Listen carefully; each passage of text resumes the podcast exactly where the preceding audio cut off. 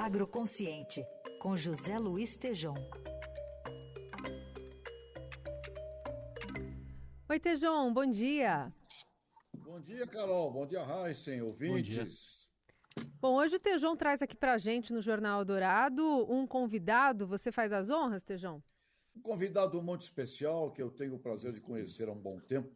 E é uma pessoa que eu estou uma pessoa que eu gosto muito. É o nosso novo ministro, o Carlos Fávaro, ministro da Agricultura, Pecuária e Abastecimento, que vem aqui para uma conversa conosco aqui para o jornal, Jornal Eldorado, do, do, do Estadão, o nosso agroconsciente, viu? Muito bem-vindo, caro ministro Fávaro. Ô, João, bom dia, é uma honra falar com você, é uma honra revê-lo. Quanto, quanto tempo a gente não tinha conversado, mas ter uma oportunidade agora dessa e falar com você, com todos os seus ouvintes, com os ouvintes da Eldorado, é uma honra para mim, estou muito feliz. Obrigado. Então, Raíssen, Carol, nós temos que, temos que fazer aqui uma abertura, é, triste por um lado, por outro, temos que falar um pouquinho, um pouquinho do Pelé, caro ministro, né? Uh, o, Pelé, eu até sinto, uh, ministro Fávaro, que nós acabamos não usando na potencialidade a marca Pelé que poderíamos usar para o agronegócio como um todo. Né? Eu tive uma experiência, uh, o ministro se lembra, acho que das minhas passagens na Grosseries, e lá nós tínhamos o concurso de produtividade de milho, que tinha os campeões né, do milho. Naquele tempo, ministro, que o milho era o primo pobre da agricultura. Né? E ninguém ligava para os campeões de produtividade de milho. Aí eu falei lá, pro, na época, o Ney, o Secundino, vamos convidar o Pelé. O Pelé vai apresentar os campeões de produtividade do milho. Fui falar com o Pelé e ele aceitou. Eu falei, Pelé, não, não vamos ter dinheirão não para pagar você. Eu aceito, eu quero fazer uma coisa pela agricultura. E fizemos um trabalho com o Pelé naquela época muito bonito, em que o Pelé apresentava os campeões de produtividade do milho. Então fica aqui o meu, o meu registro, ministro. E precisamos de Olha, comunicação, né? É verdade. O Pelé foi um brasileiro fenomenal, que levou com muito orgulho, com amor à pátria, aos brasileiros, levou o nome do Brasil mundo afora, um esportista é, é, de caráter irretocável, um brilhante. Em especial eu, que sou santista, é, você é santista também, não é, Tejão? É lógico, ministro Fávaro. Aqui, como, como, poderia não ser nascido do lado da Vila Belmiro? É impossível não ser. Eu lembro disso, isso mesmo. Estamos com, com o coração triste, mas também com a certeza de cristão que hoje ele está é, na morada eterna, junto de Deus Pai Todo-Poderoso, olhando por todos os brasileiros e por todos os esportistas do mundo. Muito bem. Bom, então acho que vamos conversar aqui. Primeira coisa, amiga, vamos falar de foco, né? Foco, oportunidade. As principais oportunidades, e temos muitas, né, ministro? Oportunidade, o foco que o senhor vai dar já agora a partir de domingo, né? Bem-vindo domingo, ano novo. O foco central da gestão, qual vai ser, ministro Fávaro? Bom, João, antes de mais nada, eu quero dizer é, que, aparentemente, é, é, no que aconteceu em outros ministérios, na esplanada do Ministério, que houve uma quebra de ciclo, um, uma, uma desestruturação da gestão. No Ministério da Agricultura, isso, em termos de gestão, não aconteceu, né? graças a Deus. É, poderia dizer de antes, mas vou aqui só o tempo mais recente do Ministério da Agricultura, falar é, da gestão a partir de Roberto Rodrigues, de é, Reino de Stefanes, é, de Guedes Pinto, é, de Antônio Andrade, depois de Neri Geller, depois de Cátia Abreu, depois Blairo Maggi, Tereza Cristina e Marcos Montes. Todos esses com profundo conhecimento do setor, é, com uma equipe técnica muito bem estruturada, e sem esquecer de antes, que formaram esse ministério e cuidaram tanto, fizeram é, e trabalharam políticas públicas para o Brasil, que o Brasil saísse de é, 70 milhões de toneladas para 300 milhões de toneladas. Então, é, é, este é um ponto muito importante para dizer que eu chego ao Ministério da Agricultura com um ministério bem estruturado, né? diferente tudo. Agora, aonde estão os grandes problemas? É, principalmente orçamentários. Né? Há um desmonte da Embrapa por falta de orçamento. A Embrapa é, em 2022, esse ano que estamos finalizando, para você ter uma noção, é, teve um orçamento de 150 milhões de reais, 96,5% para folha de pagamento e custeio. Quer dizer, não sobrou 3,5% para fazer aquilo que ela tem que fazer, pesquisar, trazer a ciência, a tecnologia, as, no, as inovações para o homem do campo. Né? Isso é impossível, não pode. Quer dizer, então o cara é presidente da, da, da, da Embrapa para gerir folha de pagamento, não Sim. tem dinheiro para investimento. Então, um desafio importante é a reestruturação da Embrapa. Nós já deixamos lá, com a aprovação da PEC, é, nós conseguimos já previamente, e aí eu como senador, meus colegas senadores e senadores, parlamentares, alocar e depois no orçamento de 2023, o orçamento da Embrapa já volta para 300 milhões de reais, uhum. o que é, se não é o ideal, mas é bem melhor do que estávamos tendo em 2022. E é. vamos deixar mais recursos para pesquisa, para que nós possamos fazer a Embrapa de novo trabalhar em prol do homem do campo. Outro ponto importante, como foco no começo da gestão, é a busca da produção sustentável. O compromisso, é, tanto interno como externo, de que nós temos uma produção é, na busca do carbono neutro, no combate ao desmatamento ilegal, contra o desmatamento ilegal, é, com, mas isso se fazendo com uma política pública eficiente, não só de comando e controle, de repressão, que vai se fazer necessário àqueles que insistirem em, em cometer incêndios florestais é, é, sem autorização, desmatamentos ilegais. Mas, ao outro lado, é investimento. É, o BNDES, e junto com o Ministério da Agricultura, o Ministério da Fazenda, criar é, uma linha de crédito, de financiamento é, com longo prazo, juros acessíveis para conversão de pastagens. Nós temos no Brasil hoje conversão de pastagem degradada em áreas agricultáveis. Pode, inclusive, até ser pastagens mais produtivas, com, com capacidade de grande densidade de cabeça de gado. Ou então áreas agricultáveis para produzir soja, milho, algodão e etc. Isso tudo é possível, João, incrementarmos 40 milhões de hectares nos próximos 20 anos. Isso significa o dobro de tudo que já foi feito, de 1.500, quando o Brasil foi descoberto, até agora. Hoje nós produzimos, somos esse grande produtor de alimento para o mundo, em 40 milhões de hectares.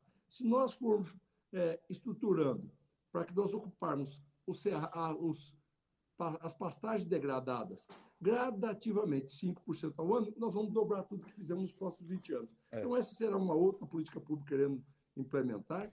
E depois, políticas transversais. Ministro. Ser grande parceiro é, do ministro é, Renan Filho, porque a infraestrutura é fundamental, estradas, rodovias, é, ferrovias, é, é, portos, né, junto com o ministro Márcio França.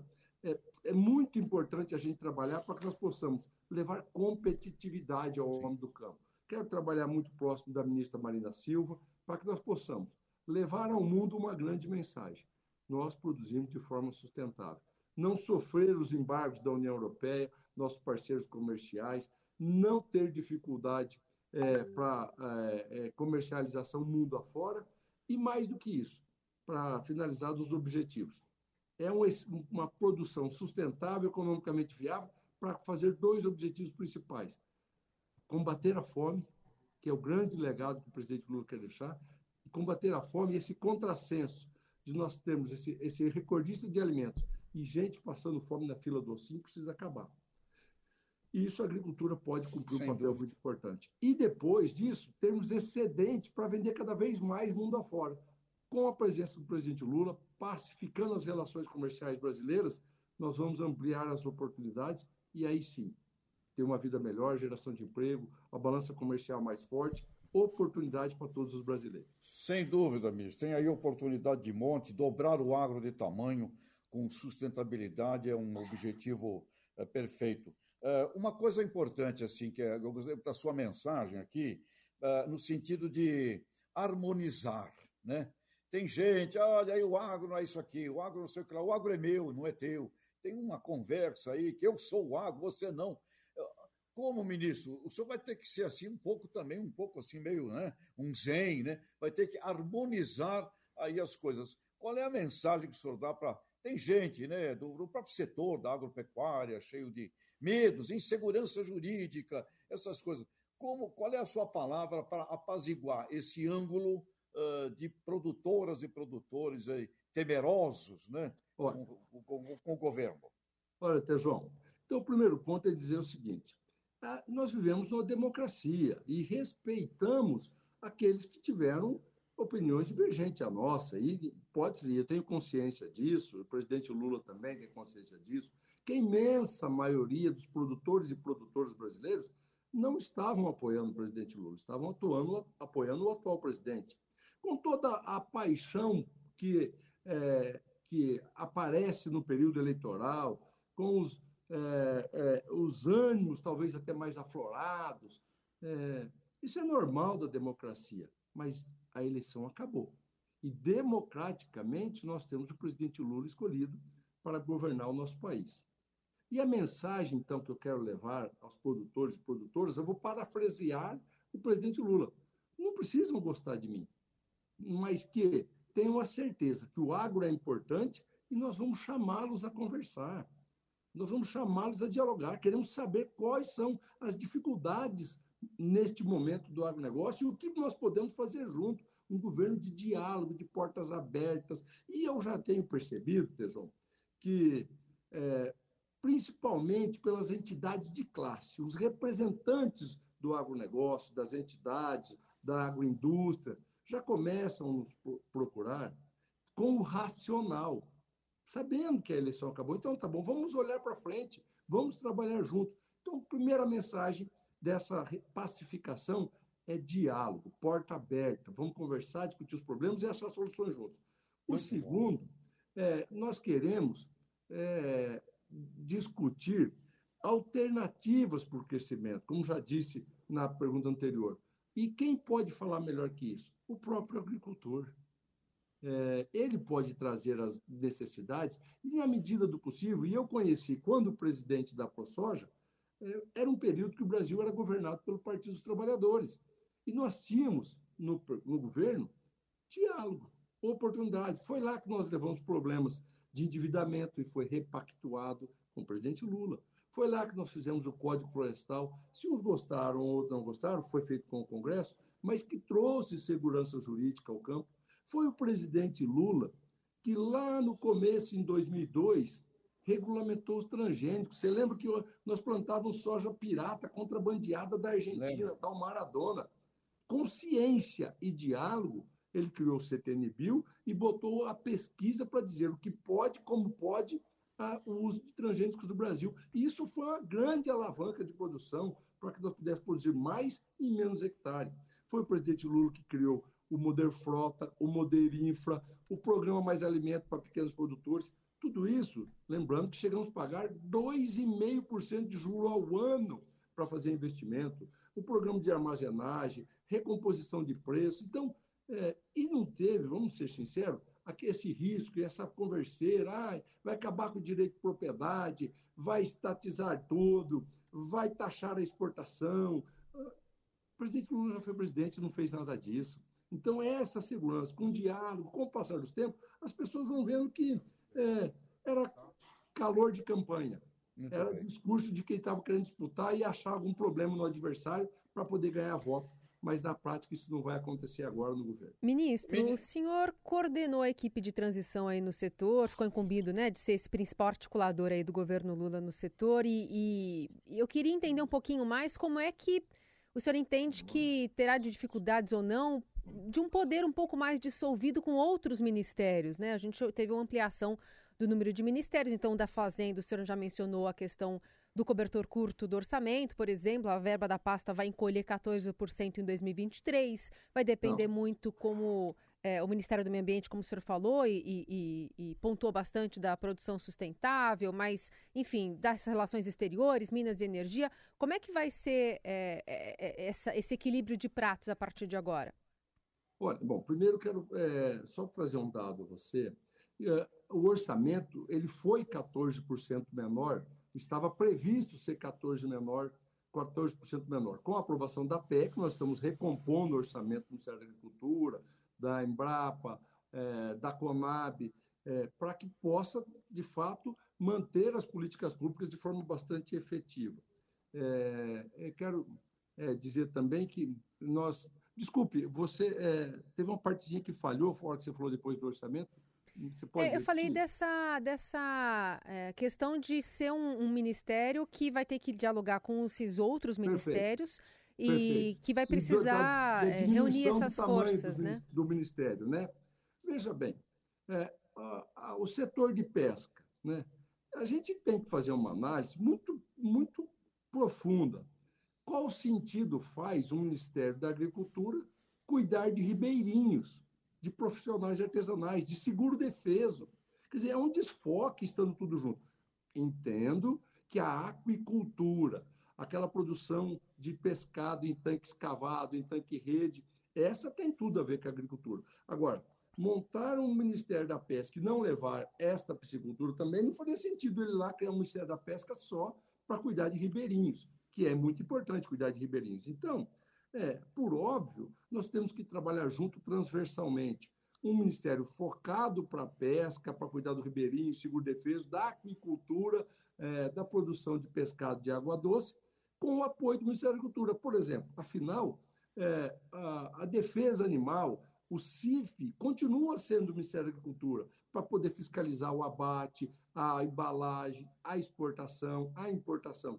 É assim também no serviço florestal, é assim também é, com a, a, produção de celulose através da floresta plantada. Então, tudo isso serão políticas públicas que nem eram parte do Ministério da Agricultura, ficaram nesse pequeno período, vão agora ter é, ministérios específicos, mas com a relação intimamente ligada, transversalmente, é melhor essa palavra, no Ministério da Agricultura e os outros ministérios. Ministro, é, o senhor está participando aqui da coluna que tem o nome de Agroconsciente, né? A coluna aqui do Tejão que tem esse nome. E a gente viu nesses últimos tempos uh, uh, alguns antagonismos, como se o agro e o meio ambiente tivessem que estar de lados opostos, questões ideológicas, até envolvendo parceiros comerciais como a China. O, o senhor citou aí uma parceria com ministérios, eu queria saber especialmente com o Ministério do Meio Ambiente, da ministra Marina Silva. O que, que o senhor pretende fazer de projeto em comum, por onde vai ser esse caminho? Olha, primeiro é dizer que você colocou muito bem. É, parecia que era um ministério contra o outro, ou é, um, um antagonismo entre preservação e produção. Eu digo sempre que o Brasil é esse recordista na produção de alimentos porque tem grandes ativos né, na agricultura é, terras propícias, gente vocacionada, máquinas de última geração, sementes e tecnologia à disposição. Mas nenhum desses grandes ativos é maior do que clima. Esse sim é o maior ativo. Imagine, Tejão, se nós tivéssemos tudo isso, gente, máquinas, equipamentos, e morássemos é, e produzíssemos em cima de um deserto, se não chovesse. Não ia produzir. Então, é, o meio ambiente está intimamente ligado, é a galinha dos ovos de ouro, é a forma de ter a certeza é, que nós vamos continuar produzindo de forma sustentável, equilibrada, e cabe os dois. Eu já tive algumas conversas com a ministra Marina Silva e deixei bem claro que estamos do mesmo lado na busca da produção com carbono neutro, carbono zero, fortalecimento do programa ABC, é, darmos juntos andando mundo afora, levando é, ao mundo a mensagem: aqui não vai mais se desmatar de forma ilegal. Nós vamos cumprir o Código Florestal, respeitar o direito adquirido do produtor, mas combater aquele que quer fazer o ilegal. Com isso, nós vamos adquirir mais mercado, mais respeito e mais oportunidades. Ministro Fávaro, nosso tempo vai, vai caminhando aqui para o fim. Eu tenho aqui uma última, última questão. Uh, a, a, a, sua menção de transversalidade é importantíssima. Eu estou considerando a, a, sua missão como de um maestro. Vai ter que reunir muitos músicos, muitas partituras, né? colocar o pessoal para trabalhar junto. É nessa transversalidade, então, tem também um lado importantíssimo do desenvolvimento agrário, onde eu tenho e o senhor já foi presidente de cooperativa, né? Eu tenho um, um, carinho gigantesco pelas cooperativas e vejo aí o movimento cooperativista fundamental. Então, é, nessa última questão, a sua mensagem para esses pequenos, essas famílias, 4 milhões aí no Brasil de pequenas propriedades precisando de inclusão e eh, isto tudo, eu creio que um cooperativismo e junto do lado aqui do consumidor, cidade de São Paulo, né? A mensagem também para o nosso cidadão, para o nosso uh, o cliente do agronegócio, né? Que é o que é o consumidor final aqui, ministro. Olha, sem sombra de dúvida, é fortalecimento da agricultura familiar, a parceria que eu deixei de falar dessa transversalidade com o MDA, com o ministro Paulo Teixeira, que vai cuidar dos pequenos produtores, mas é, eu sempre digo que não existe duas agriculturas. Tudo é uma agricultura só, eficiente, vocacionada, mas que tem diferenças particulares. Primeiro, o pequeno produtor, ele não consegue, por exemplo, contratar um engenheiro agrônomo para na sua propriedade com exclusividade. Ele não conhece, não consegue contratar com exclusividade um engenheiro ambiental para fazer a regularização da sua propriedade. Já o médio e grande consegue fazer isso. Quem deve proporcionar isso ao pequeno e médio produtor é o Estado, é o mão amigo do Estado. Eles não precisam de esmola, mas precisam da presença do poder público trabalhando junto, unido, orientando, levando tecnologia, nós podemos e devemos fazer com que o pequeno ganhe, ganhe competitividade de grande, mesmo sendo pequeno. Com que ferramenta? Cooperativismo. Eu fui presidente de cooperativa, exatamente no município que era um assentamento de reforma agrária. E sei o quanto é importante esse cooperativismo forte. Estando agora como ministro da Agricultura, eu vou levar o exemplo da minha vida, levar as oportunidades e o fortalecimento do cooperativismo, o fortalecimento é, da agricultura familiar, da regularização fundiária, de um título de propriedade lá que o INCRA deve continuar levando o título para dar carta de alforria aos produtores, e aí sim temos a integração. Pequenos, médios e grandes, todo, todos produzindo alimento de qualidade para a população brasileira e para o mundo. Muito bem. Um, um agro só, né? o alimento, agroenergia, não esquecer dos nossos biocombustíveis. Claro agro, agroambiente, ou seja, tudo isso faz Agroeconomia. Agro, agroeconomia, a bioeconomia que vem aí, olha, aproveita, ministro. Ministro, aproveita que vai ter aí um faturamento extraordinário. E a sua mensagem final, então, para o cidadão, para a população, para o brasileiro, por favor, ministro. Olha, é, a mensagem é: a eleição acabou, o Brasil vive um novo momento, nós respeitamos quem pensava diferente de nós, quem agora Vamos juntos, trabalharmos unidos, dialogando, fortalecendo é, essa unidade brasileira. Não podemos transformar o Brasil num país de terroristas, de gente que não tem amor ao próximo, que quer a divergência, que quer o ódio. A eleição acabou, quem pensava diferente, respeite se prepare, monte um grupo político, monte um conjunto de ideias e dispute outra eleição. Mas agora é o momento de unidade, eleição de novo. Estou repetindo, a eleição acabou. Agora é hora de olhar para frente, pacificar o Brasil, trabalhar, gerar emprego, acabar com a fome. É tudo isso que nós vamos fazer com muita dedicação a partir de agora. Muito bom. Ministro Carlos Fávaro, boa sorte, feliz ano novo e viva aí Lucas do Rio Verde. E a Luverdense vai ter que vir para o futebol também. Quem Voltar. Sabe, descobre lá um novo Pelé também por lá. É Pelé... É verdade. E hoje nós temos o Cuiabá Futebol Clube, terceiro ano na primeira divisão, que nos dá muito tá orgulho também. Tudo bem. Obrigado, ministro. Sucesso. Bom dia a todos. Bom dia. Obrigada, Tejon. Até semana que vem. Obrigado. Tchau, tchau.